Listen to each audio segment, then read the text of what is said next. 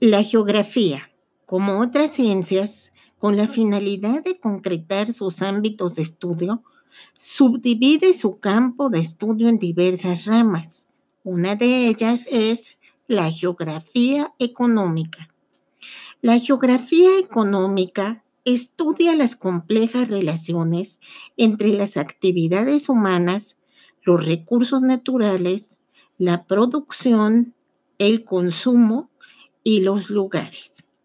Estas relaciones tienen lugar mediante el proceso económico o productivo, el cual es el conjunto de actividades que los seres humanos realizamos para transformar los recursos naturales en bienes y servicios para satisfacer todas nuestras necesidades, desde las más básicas como alimento y vestido hasta las recreativas, de tal forma que el proceso económico es esencial para la existencia humana para poder llevar a cabo dicho proceso, es indispensable que un grupo social cuente con un territorio con recursos naturales.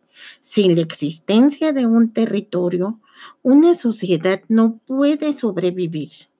Esto se debe a que el territorio es el soporte de las actividades económicas y al mismo tiempo es la fuente de recursos naturales para que éstas puedan llevarse a cabo.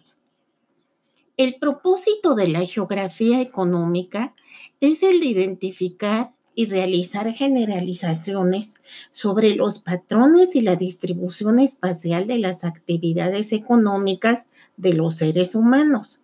Como resultado, esas generalizaciones se han convertido en modelos que son utilizados en la práctica de la planeación espacial y regional, la conservación del ambiente, el manejo de los recursos naturales, el diseño urbano, entre otros. De manera similar, los trabajos que en la actualidad se realizan sobre el uso de terrenos, zonificación y ordenamiento territorial utilizan los modelos de localización de actividades económicas elaborados por la geografía económica.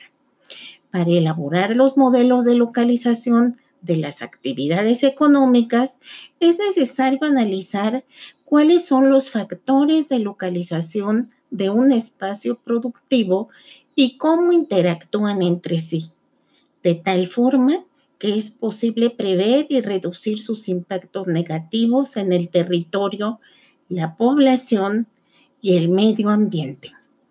Ejemplo, no sería conveniente establecer una industria petrolera junto a una playa. ¿Por qué? Porque deterioraría el medio ambiente y el atractivo del paisaje, dando fin a la actividad turística. Existen actividades que favorecen al medio ambiente y otras que lo perjudican.